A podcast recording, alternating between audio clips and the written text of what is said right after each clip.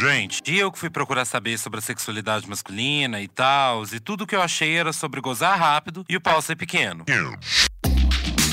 Amigo, é exatamente isso. O homem ele não costuma falar muita coisa além disso quando o assunto é sexo, amor e sexualidade.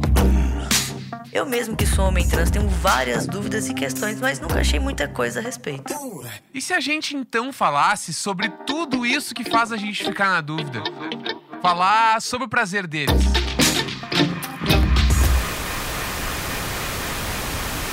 Ai, gente, fizemos essa cena aqui digna de ser adolescente pra te contar que agora, toda quarta-feira, você pode ouvir eu, no Vulpo, Eu, Leandro Neco, E eu, Luca Najar.